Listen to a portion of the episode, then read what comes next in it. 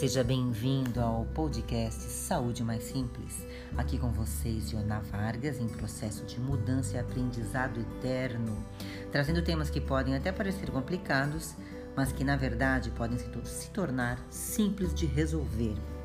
E hoje eu quero falar de emoções e saúde, tragédias, estresse negativo, traumas e como o nosso corpo reage. Cada vez mais as nossas emoções são as grandes responsáveis pelo nosso bem-estar e saúde. O mais intrigante mesmo é que ainda estamos procurando soluções para as nossas doenças, para os nossos sintomas, fora do nosso corpo, fora da nossa mente.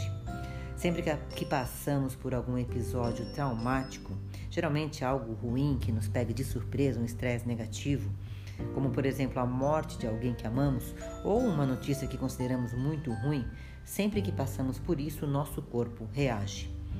Mas pensando assim, por que o nosso corpo reage? Por que eu posso ficar doente se eu tiver um sentimento que eu guardei, um sentimento ruim, uma sensação ruim que eu guardei só para mim? É como se nosso corpo tivesse, estivesse se defendendo e tentando colocar em ordem a nossa mente e equilibrar novamente as nossas emoções. E isso é perfeito. Novamente, nosso corpo trabalhando a nosso favor. O impressionante disso é que fisicamente, cinco minutos depois de um evento de estresse negativo muito forte, nosso corpo altera o número e a função de um grande número de células do sistema imunológico. Cinco minutos depois nós tivemos um trauma muito grande, a nossa imunidade pode começar a deprimir, a baixar. Nós não temos como estar preparados né, para todos os desafios e conflitos da vida. Com certeza nós vamos passar por vários momentos de raiva, mágoas, tristezas profundas, desilusões, frustrações, sei lá, ódio, orgulho, ego ferido, muita coisa. Enfim, né? Sentimentos que podem até nos paralisar. E aí? A pergunta é: o que fazer com isso? Aí é que vem as nossas escolhas. Na verdade, é que aparecem nossos comportamentos que estão enraizados e reagem sempre de uma mesma maneira. A questão é: em uma situação, você vê o copo meio cheio ou meio vazio? E tudo bem se no começo de alguma situação você só vê o copo meio vazio. Tudo bem, faz parte, nós somos seres humanos, lembrem disso. Mas em algum momento é bom que você veja esse copo meio cheio para você poder se curar e passar por esse processo de verdade. Então, assim, não importa muito como você vê, mas sim como você quer levar essa situação para frente, para a sua vida. Eu sei, eu sei o quanto dói a morte de alguém que amamos estar na nossa vida.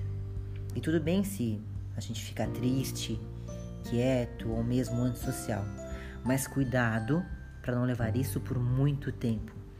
Escute as pessoas que te amam, pois elas são as primeiras a te ajudarem elas são as primeiras a te darem feedback. Olha, fulano, você está muito quieto.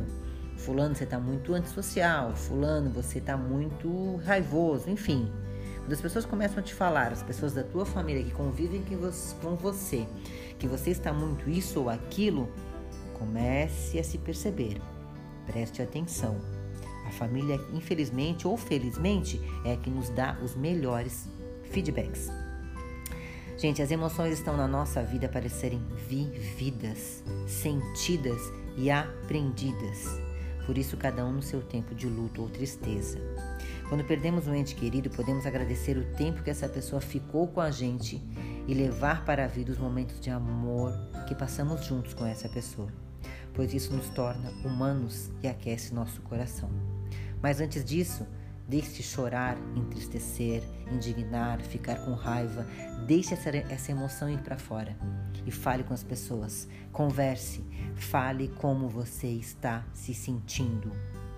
Se você perdeu uma pessoa, um ente querido, um amigo, por exemplo, e depois do seu luto, do seu tempo, do seu tempo de ter que chorar, ficar quieto, enfim, você passou a fase mais grave do luto, mas conseguiu colocar para fora e depois de um momento você entendeu que aquela pessoa foi, foi embora e por ela ter ido embora, agora você começa a valorizar todas as pessoas que estão perto de você.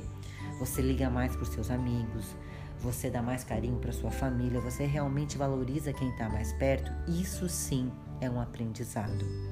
Não vou dizer que, pessoa, que aquela pessoa morreu só para isso, mas é a, Esse é o copo cheio. Esse é o copo meio cheio que você conseguiu ver, aprender e melhorar a sua vida por causa disso.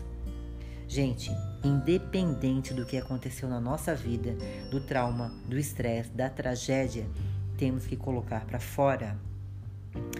Enquanto a gente continuar guardando, a nossa mente ela fica o tempo inteiro pensando e pensando e pensando no problema e assim a gente só fortalece o problema. Quando a gente começa a falar, a nossa vida fica um pouco mais leve e a nossa própria mente começa a achar as soluções sentimentais, as soluções desse conflito para a gente mesmo resolver.